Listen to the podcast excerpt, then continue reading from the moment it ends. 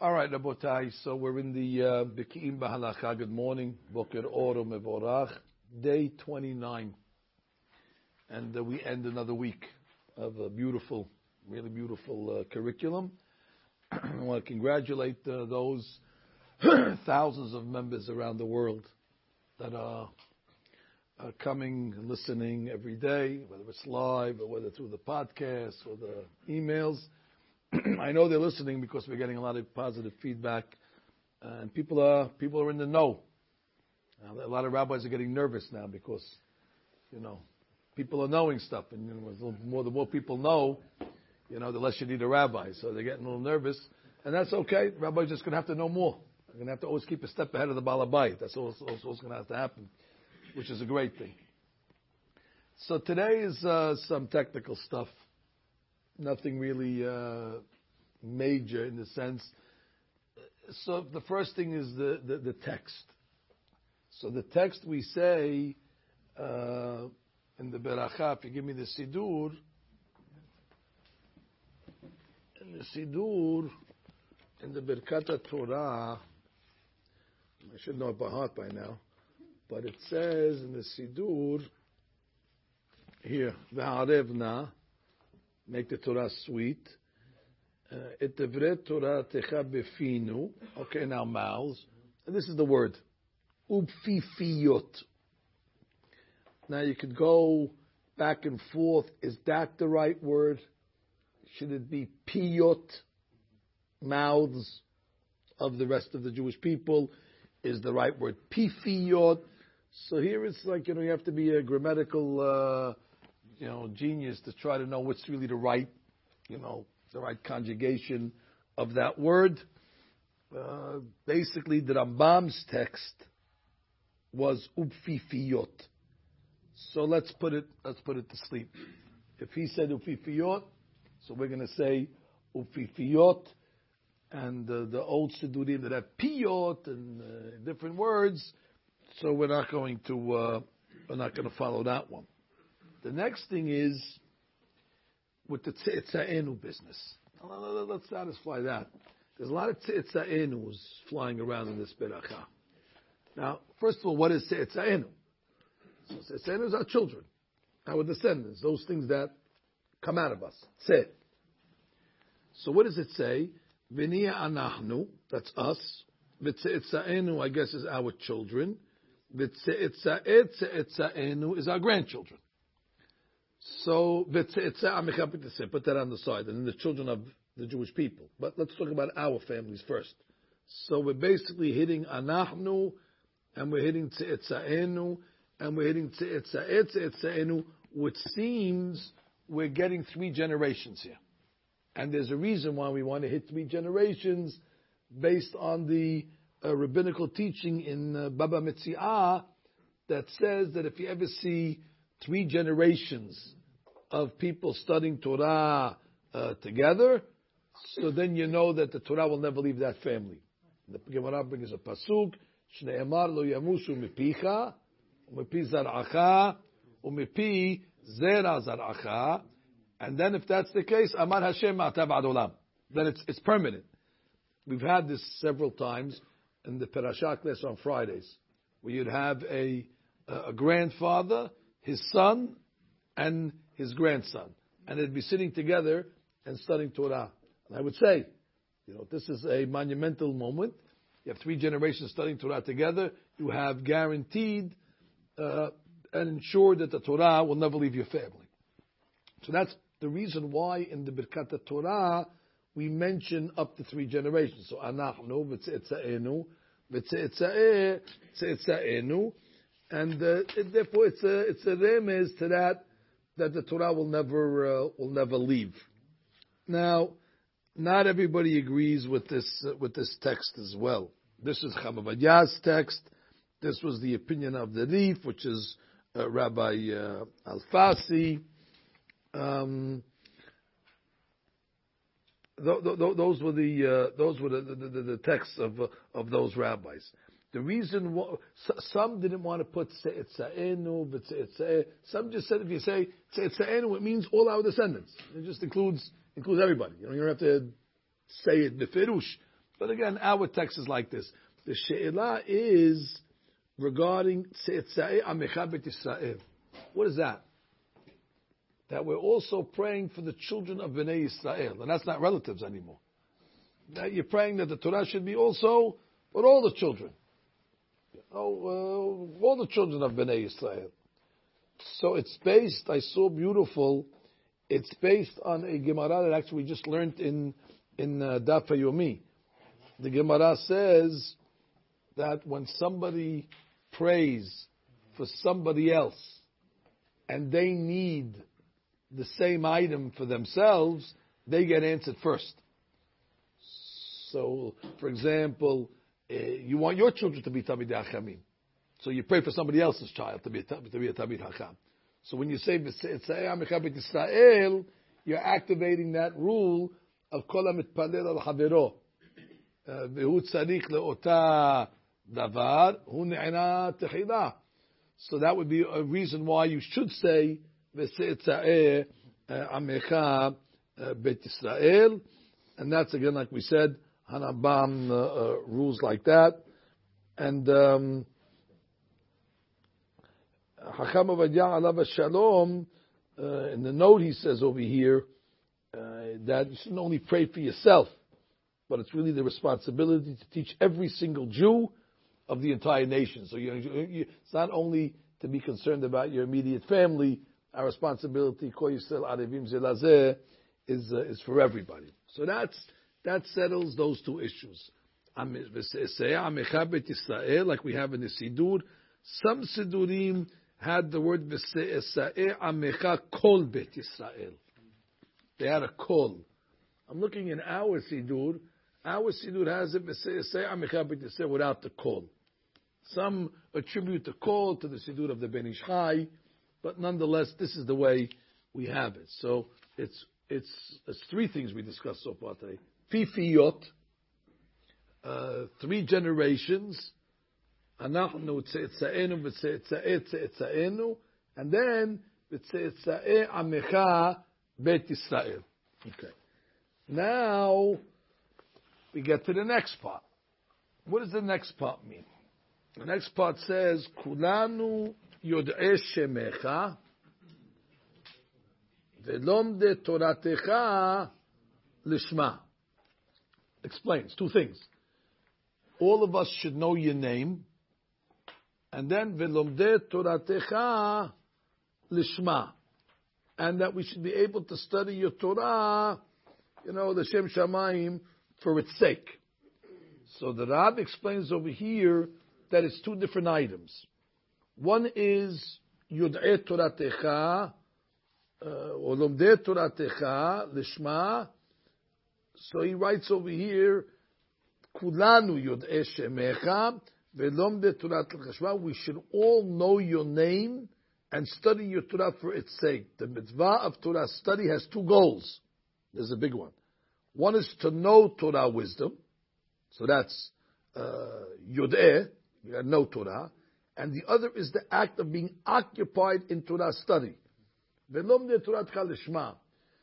So that would be two different parts of the of the mitzvah. So the Rab explains over here, the Torah teaches us, and we say it in Shema every day, v'limaditem otam, which means what? You got to study. Even if you forget everything you're going to study. Even if a guy says, what's the purpose? It goes in one ear, out the other ear. Ask me what I learned yesterday. I forgot. So what, what am I learning for? Doesn't matter. There is a mitzvah to learn. Whether you retain it or you don't retain it. Uh, and for that matter, everybody uh, can fulfill this mitzvah.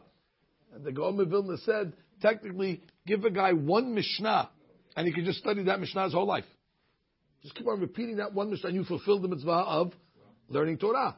Because that is Torah, and you're learning. That's the first thing, just to learn Torah. Uh, even though that Mishnah that you're learning over and over again is not adding anything to your knowledge. But the fact is, you're learning. That's one element of Torah, just to be learning. And then the next is Vishinnantam. So you have Vilimadetem is to learn, and then Vishinnantam. Now, what would Vishinnantam be? Vishinnantam means to be fluent. Shinun means to be sharp. that if somebody asks you a question, you're able to answer it. So therefore you have a, a broad Torah knowledge at the tip of your tongue. And therefore, the blessing that we're saying now is referring to these two parts of Talmud Torah. So when it says Yod Eshemecha, that's the mitzvah of Vishinantam. And when it says uh, Kulan Yod Eshemecha, that's those that are learning. V'lomdei Torah Lishma, that's V'limbadetem. So you have Vishinantam and V'limbadetem. So let's do that again. So when we say the beracha, kulanu yod'e shemecha velomde toratcha lishma. I'm meaning the halakha yotet. Ki b'torah yesh bet halakim. There's two parts. Yidi'at Torah, eh, to know the Torah, v'limud Torah. And therefore, the way they're explaining it is, the blessing refers to both these commandments. Know your name refers to the mitzvah v'shinantam. I guess, know it. I mean, you have to, you know, you have to have a, a sharpness in it. And then when it says, while studying the Torah, velomde Torah lishma, to learn it. So there's yod'eh, and then there's lomde. That's the beauty. That's the key. Let's make it easier. Yod'eh, lomde. Yod'eh is, you gotta know it. Lomde is, you gotta learn. Even if you're not gonna know so much. Got the difference? It's two different obligations. Uh, a guy comes to the daf for yomi, some days he doesn't get it. You know, he doesn't get, get, get, get, it clear. But he's learning. Counts as learning. He came, he applied himself, and you ask him, uh, what's the conclusion? I didn't get it. So on that day, he's not a yodeya, but he's a lomed. He definitely learned, but he didn't come up with anything. That's what makes Torah different than any other study. In, in Torah study, we don't look at bottom line results. It's not result oriented. It's not like business. If you go to your boss in business and say, I went selling uh, my sample case across America for two weeks. The guy says, great, how much did you sell? I sold nothing. So what are you coming? I'm coming for my commission. There's no commission. You know, uh, in, in America they give you an A for effort. And that's it. They don't give you any commission for effort. But in Torah it's not like that. In Torah you learned, you exerted yourself, and therefore there is a reward for the mere fact that you sat down to learn. But then there's another item. There's another item that says you got to know it, and that's review it, and this to be, you know, quick on your tongue, and so on and so forth.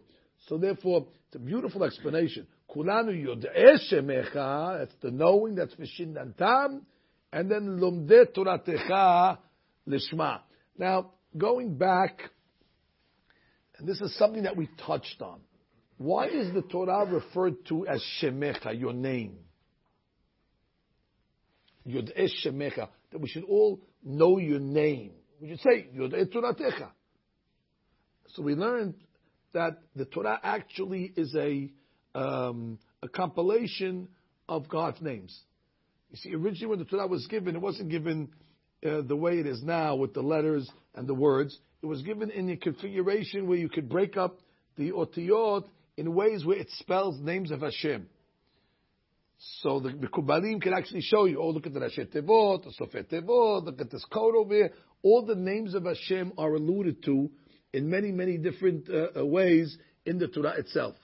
So the Torah is actually called Shemecha.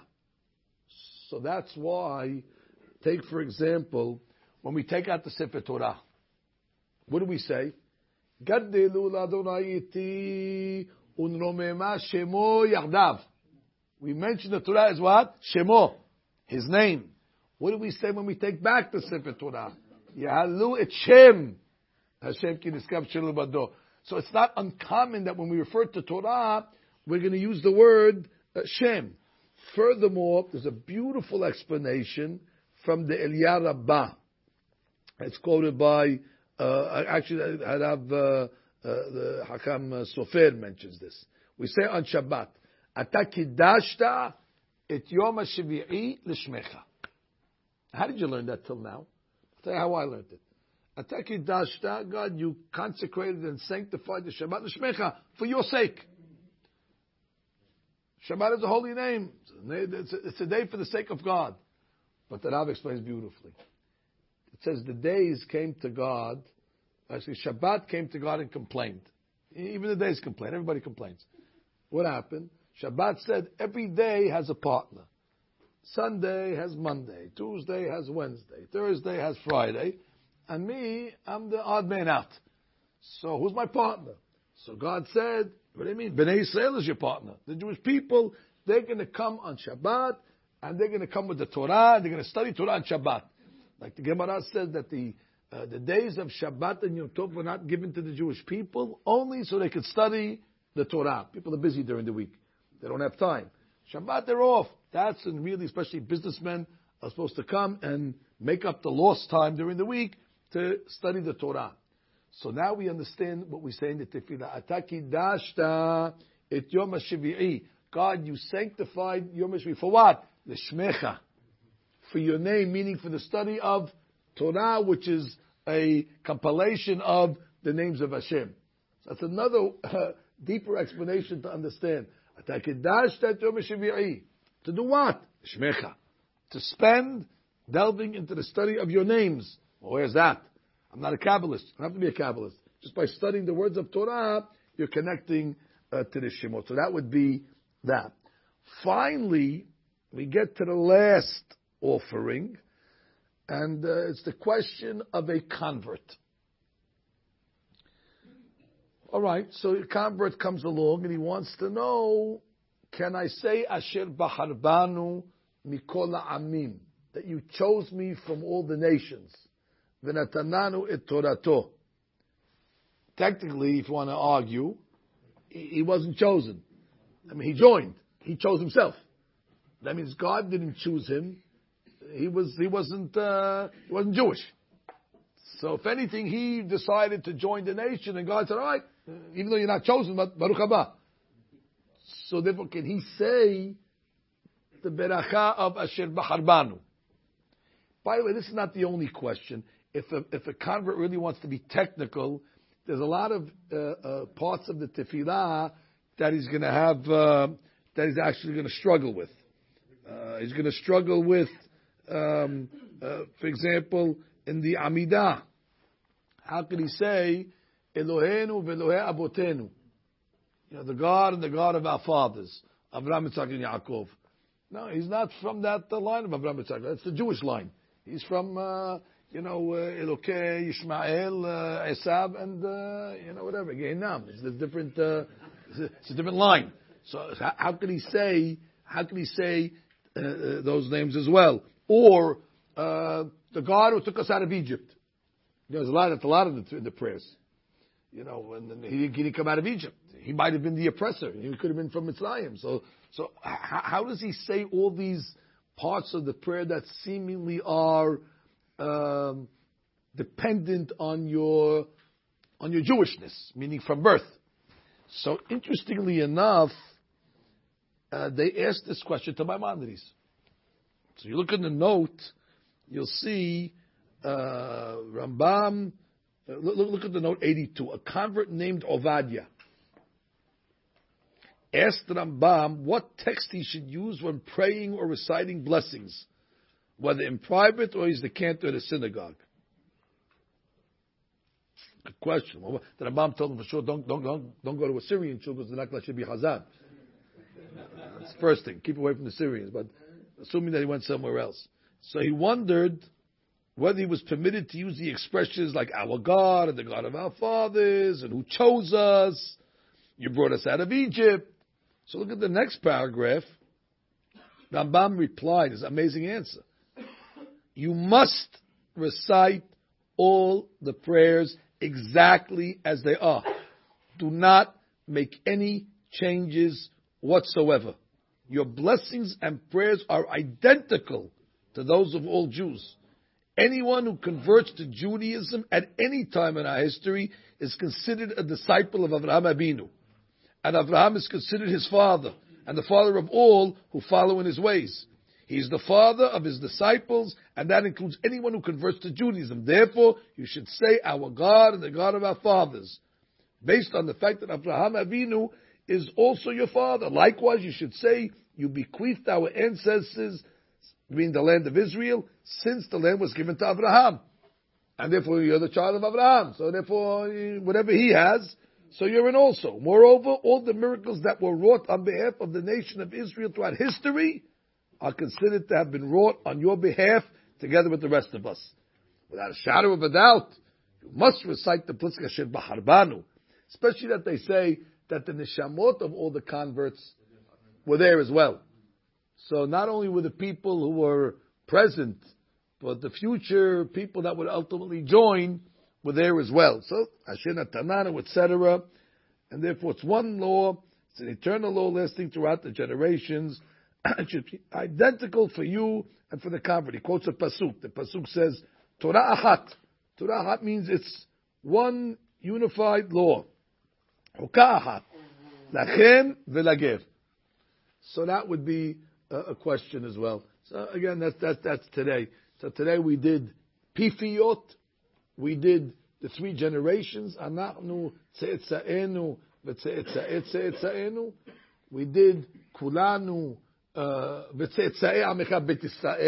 We also pray for, you know, even though you send your kid to one school, you got to pray for the kids in the other school also. And you can't say, that you know that's the bad school. We don't go to that school. No, you got to pray for all the kids, all the Jewish people. We want the kids to be uh, uh, learners. And then we say uh, two things: Eshemecha Turat. That you have to be in the know. That's the guys who learn to know Vishinantam Jews. And then you got the uh, and you got the learners who might not retain Torah. Doesn't matter. And the Torah is called Shemecha, as we brought the different Pesukim. Torah is basically the names of Hashem, and even the convert that might not have physically experienced uh, certain events, but once he joins, he's connected through Avraham Avinu to all these events as well, and therefore Harambam answered to Ovadia, he must say Asher Baharbanu. Okay, stop over here.